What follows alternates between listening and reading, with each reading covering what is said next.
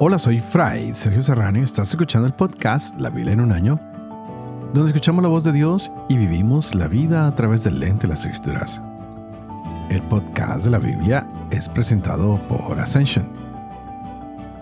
Usando la cronología de la Biblia de Great Adventure, leeremos desde Génesis hasta Apocalipsis, descubriendo cómo se desarrolló la historia de salvación y cómo encajamos en esa historia hoy. Estamos con el primer libro de Macabeos que nos muestra cómo a los judíos se les trata de imponer esta cultura griega. Y es Antíoco IV Epifanes que está haciendo tanta fuerza para que esto pase, pero no sabe que hay un hombre que tiene unos hijos y le va a dar la batalla. Este es Matatías, un anciano mm, que es líder religioso y tiene sus hijos Judas, Jonatán, Simón, Juan y Eleazar, que van a desencadenar lo que podríamos llamar más o menos como una guerra santa. Y en estos días vimos que Matatías murió y ahora está al frente Judas Macabeo, que se convierte en el jefe de los judíos, que da las guerras, que da órdenes, que sale a la lucha, que organiza los ejércitos y nos muestra que este pueblo judío va a luchar con toda su fuerza por lo que es la libertad religiosa y, entre comillas, la política también. Así que Judas se ha convertido en esta figura central para nuestros días de lectura y esto lo llevaremos más o menos hasta el capítulo 9. Hoy estaremos leyendo el capítulo 7 y nos daremos cuenta de todas las acciones militares que Judas toma y tenemos que recordar que este libro nos va a dar una idea de cómo nosotros debemos defender nuestra fe, cómo debemos no dejarnos influenciar por doctrinas extrañas y novedosas que parezcan ser de los poderosos de los fuertes. Tenemos que confiar en lo que el Señor nos da a nosotros y respetarlo. Matatías quiere que la gente siga lealmente cada una de las tradiciones de Israel se lo deja a sus hijos como tarea y ahora sus hijos están en esta campaña militar contra todos aquellos que quieren destruir el sentido nacionalista y el sentido religioso del judaísmo. ¿Conseguirán defenderlo o conseguirán helenizar esta cultura, este pueblo? Pues vamos a seguirlo descubriendo hoy con el primer libro de Macabeos en el capítulo 7 y tendremos como siempre esta linda sabiduría que me encanta. Eclesiástico, leeremos capítulo 19 al 21 y Proverbios capítulo 23 versos 26 al 28. Este es el día 288. Empecemos. 1 Macabeos, capítulo 7. El año 151 Demetrio, hijo de Seleuco, salió de Roma y con unos pocos hombres arribó a una ciudad marítima donde se proclamó rey. Cuando se disponía a entrar en la residencia real de sus padres, el ejército apresó a Antíoco y a Alicias para llevarlos a su presencia. Al saberlo, dijo, No quiero ver sus caras. El ejército los mató y Demetrio se sentó en su trono real. Entonces todos los hombres sin ley e impíos de Israel acudieron a él, con Alcimo al frente que pretendía el sumo sacerdocio. Ya en su presencia acusaron al pueblo diciendo, Judas y sus hermanos han hecho perecer a todos tus amigos y a nosotros nos han expulsado de nuestro país. Envía pues ahora una persona de tu confianza que vaya y vea los estragos que en nosotros y en la provincia del rey han causado, y los castigue a ellos y a todos los que los apoyan. El rey eligió a Báquides, uno de los amigos del rey, gobernador de Fratina, grande en el reino y fiel al rey. Lo envió con el impío al Simo, a quien concedió el sacerdocio a tomar venganza de los israelitas. Partieron con un ejército numeroso y tras llegar a la tierra de Judá, enviaron mensajeros a Judas y sus hermanos con falsas proposiciones de paz. Pero estos no hicieron caso de sus palabras porque vieron que habían venido con un ejército numeroso. No obstante, Un grupo de escribas se reunió con Alcimo y Báquides tratando de encontrar una solución justa. Los asideos eran los primeros entre los israelitas en pedirles la paz, pues se decían, un sacerdote del linaje de Aarón ha venido con el ejército. No nos hará ningún mal. Habló con ellos amistosamente y les aseguró bajo juramento. No intentaremos hacerles mal ni a ustedes ni a sus amigos. Le creyeron, pero él prendió a sesenta de ellos y los hizo morir en un mismo día, según la palabra que estaba escrita esparcieron la carne y la sangre de tus santos en torno a Jerusalén, y no hubo quien les diera sepultura. Con esto, el miedo hacia ellos y el espanto se apoderaron del pueblo que decía, No hay en ellos verdad ni justicia, pues han violado el pacto y el juramento que habían jurado. Báquides partió de Jerusalén y acampó en Betset, de allí mandó a aprender a muchos que habían desertado donde él y algunos del pueblo, los mató y los arrojó en el pozo grande. Luego puso la provincia en manos de Alcimo. Dejó con él tropas que lo sostuvieran y se marchó donde el rey. Alcimo luchó por el sumo sacerdocio. Se le unieron todos los perturbadores del pueblo. Se hicieron dueños de la tierra de Judá y causaron graves males a Israel. Viendo Judas todo el daño que Alcimo y los suyos hacían los hijos de Israel, mayor que el que habían causado los paganos, salió a recorrer todo el territorio de Judea para tomar venganza de los desertores y no dejarles andar por la región. Al ver Alcimo que Judas y los suyos cobraban fuerza y que él no podría resistirles, se volvió donde el rey y los acusó de graves delitos. El rey envió a Nicanor, uno de sus generales más distinguidos y enemigo declarado de Israel, y le mandó exterminar al pueblo. Nicanor llegó a Jerusalén con un ejército numeroso y envió a Judas y a sus hermanos un insidioso mensaje de paz diciéndoles, No haya lucha entre ustedes y yo Iré a verlos amistosamente con una pequeña escolta. Fue pues donde Judas, y ambos se saludaron amistosamente. Pero los enemigos estaban preparados para raptar a Judas. Al conocer que había venido a él con engaños, se atemorizó Judas y no quiso verlo más. Viendo descubiertos sus planes, Nicanor salió a enfrentarse con Judas cerca de Cafar Salamá cayeron unos 500 hombres del ejército de Nicanor, y los demás huyeron a la ciudad de David. Después de estos sucesos, subió Nicanor al monte Sión. Salieron del lugar santo sacerdotes y ancianos del pueblo para saludarlo amistosamente y mostrarle el holocausto que se ofrecía para el rey. Pero él se burló de ellos, los escarneció, los mancilló y habló insolentemente.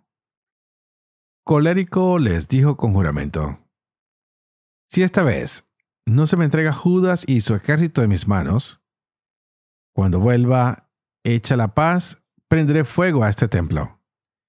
Y salió enfurecido. Entraron los sacerdotes y de pie ante el altar y el santuario exclamaron llorando. Tú has elegido este templo para que en él fuera invocado tu nombre y fuera casa de oración y súplica para tu pueblo. Toma venganza de este hombre y de su ejército y caigan bajo la espada.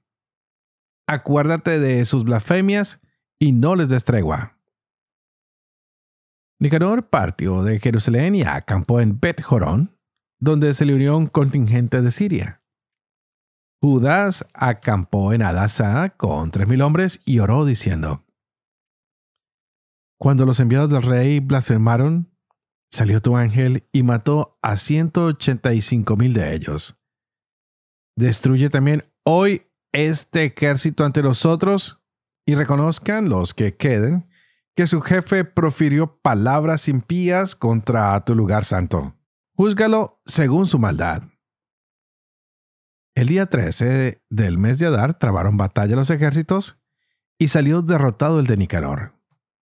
Nicanor cayó el primero en el combate, y su ejército, al verlo caído, arrojó las armas y se dio a la fuga. Los estuvieron persiguiendo un día entero, desde Adasá hasta llegar a Gázara, dando aviso tras ellos con el sonido de las trompetas. Salió gente de todos los pueblos judíos del contorno y envolviéndolos, los obligaron a volverse los unos sobre los otros. Todos cayeron a espada. No quedó ni uno de ellos. Tomaron los despojos y el botín. Cortaron la cabeza de Nicanor y su mano derecha, aquella que había extendido insolentemente, y las llevaron para exponerlas a la vista de Jerusalén. El pueblo se llenó de gran alegría. Celebraron aquel día como un gran día de regocijo y acordaron conmemorarlo cada año el 13 de Adar. El país de Judá gozó de sosiego por algún tiempo.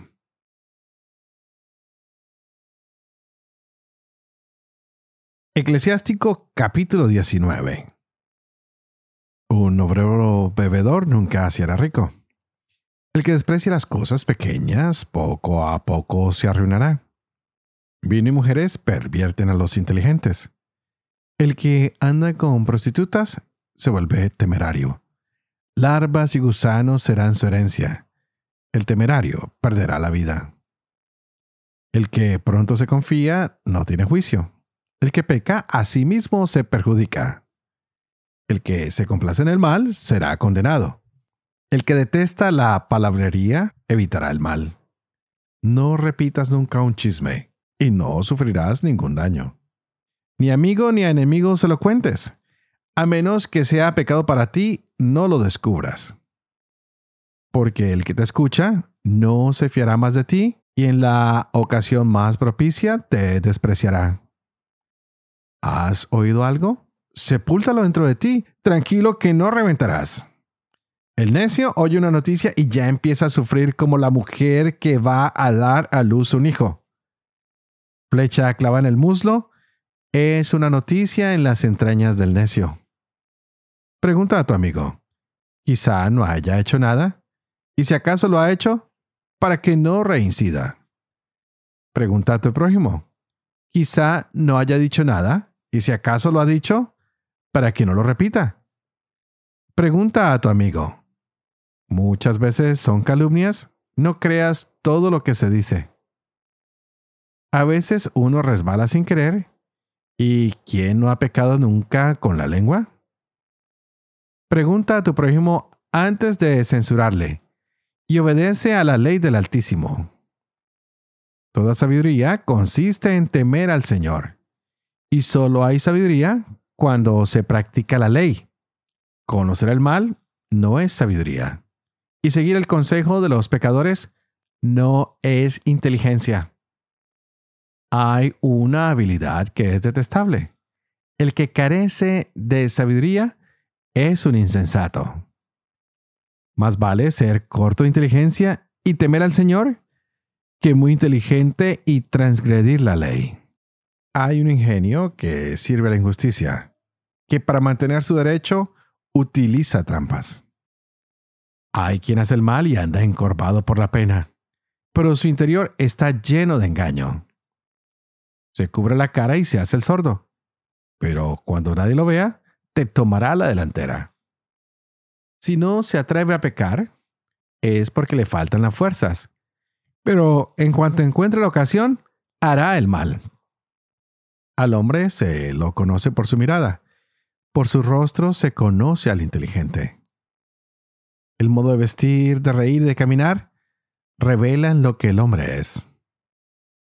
Hay reprensión inoportuna y hay quien calla por prudencia. ¿Cuánto mejor reprender que estar airado?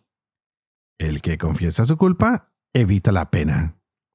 Eunuco apasionado por desflorar a una doncella, el que hace justicia con la fuerza. Hay quien calla y pasa por sabio, y quien se hace odioso por su verborrea. Hay quien calla por no tener respuesta y quien calla porque conoce su hora. El sabio guarda silencio hasta el momento oportuno, pero el fanfarrón y el insensato siempre se adelantan. El charlatán se hace insoportable, y el que pretende imponerse se hace odioso. Hay quien saca provecho de la desgracia, y hay ganancias que arruinan. Hay regalos que no se aprovechan, y regalos que rinden el doble. Hay quien en la gloria recibe humillaciones, y hay quien en la humillación levanta la cabeza. Hay quien compra mucho con poco dinero, pero luego lo paga siete veces más caro. El sabio se hace querer por sus palabras, mientras los favores del necio son inútiles. El regalo del necio no te sirve de nada, porque sus ojos desean recibir más de lo que han dado. Da poco y todo te lo echa en cara, mientras abre la boca como un pregonero. Presta hoy y reclama mañana. Un hombre así es detestable. Dice el necio, no tengo ni un amigo, nadie agradece mis favores, los que comen mi pan son unos insolentes. ¿Cuántos y cuántas veces se reirán de él? Mejor es resbalar en el suelo que con la lengua. Así la caída de los malos llegará de repente. Hombre maleducado es como el chiste inoportuno que se repite en boca de imbéciles. De la boca del necio no se aceptan proverbios, pues jamás los dice en el momento adecuado. Hay quien a causa de su pobreza no puede pecar y por eso puede descansar sin remordimientos. Hay quien se pierde por vergüenza y quien se pierde por respetar a un necio. Hay quien por vergüenza hace promesas al amigo y así por nada se gana un enemigo. Grave defecto para un hombre la mentira anda siempre en boca de imbéciles. Más vale un ladrón que un pecador obstinado, aunque ambos heredarán la perdición. El hábito de mentir es una deshonra. La vergüenza lo acompaña siempre. El sabio se abre camino con sus palabras, y el hombre sensato agrada a los poderosos. El que cultiva la tierra recogerá una buena cosecha. El que agrada a los poderosos expía la injusticia. Presentes y regalos llegan los ojos de los sabios. Como un bozal en boca ahogan los reproches. Sabiduría escondida y tesoro oculto. ¿Para qué sirven? Más vale el que oculta su necedad que el que oculta su sabiduría. Hijo, ¿has pecado? No vuelvas a hacerlo y pide perdón por tus faltas pasadas. Huye del pecado como de la serpiente, porque si te acercas, te morderá. Dientes de león son sus dientes que quitan la vida a los hombres. Toda injusticia es como espada de dos filos. No hay remedio para su herida. Crueldad y arrogancia arrasan la riqueza Así será arrasada la casa del orgulloso. La oración del pobre llega a oídos de Dios, y el juicio divino no se hace esperar. El que odia la reprensión sigue las huellas del pecador. El que teme al Señor se convierte en su corazón. De lejos se conoce al charlatán, y el sensato advierte sus deslices. El que edifica su casa con dinero ajeno es con el que amontona piedras para su tumba. Un haz de estopa es la reunión de los pecadores. Acabará en una llamarada de fuego. El camino de los pecadores está bien enlosado, pero desemboca en lo hondo del abismo. El que guarda la ley controla sus pensamientos. El temor del Señor culmina en la sabiduría. Quien no posee habilidad no aprende pero hay habilidades que llenan de amargura. La ciencia del sabio crece como un torrente y su consejo es fuente de vida. La mente del necio es como una vasija rota, no retiene ningún conocimiento. Si un hombre instruido oye una palabra sabia, la elogia y añade otra. Si la oye el imbécil, se burla de ella y se la echa a la espalda. Las explicaciones del necio son como fardo en el camino, pero los labios del inteligente saben cómo agradar. La asamblea solicita la opinión del sensato. Sus palabras se meditan en el corazón. Como casa en ruinas es la sabiduría del necio. La ciencia del idiota, palabras incoherentes. Cepo en los pies es la educación para el tonto. Esposas en su mano derecha. El necio ríe estrepitosamente, pero el hombre sensato apenas sonríe en silencio. Olla de oro es la educación para el inteligente, como brazalete en su brazo derecho. El necio se precipita en casa ajena. El hombre de experiencia se presenta con timidez. El insensato fisgonea desde la puerta. El hombre bien educado espera afuera. Es falta de educación escuchar detrás de la puerta. Al sensato se le cae la cara de vergüenza. Los charlatanes repiten lo que oyen. Los prudentes hablan con ponderación. El necio habla sin pensar. El sabio piensa lo que dice. Cuando el impío maldice a Satanás, a sí mismo se maldice. El que murmura se perjudica a sí mismo y el vecindario lo detesta. Proverbios capítulo 22, 22 al 25. No despojes al pobre por ser pobre. No atropelles al humilde en el tribunal. Porque Yahvé defenderá su causa y quitará la vida a sus opresores. No te juntes con el iracundo, ni vayas con el violento. No sea que te acostumbres a sus sendas y pongas tu propia trampa.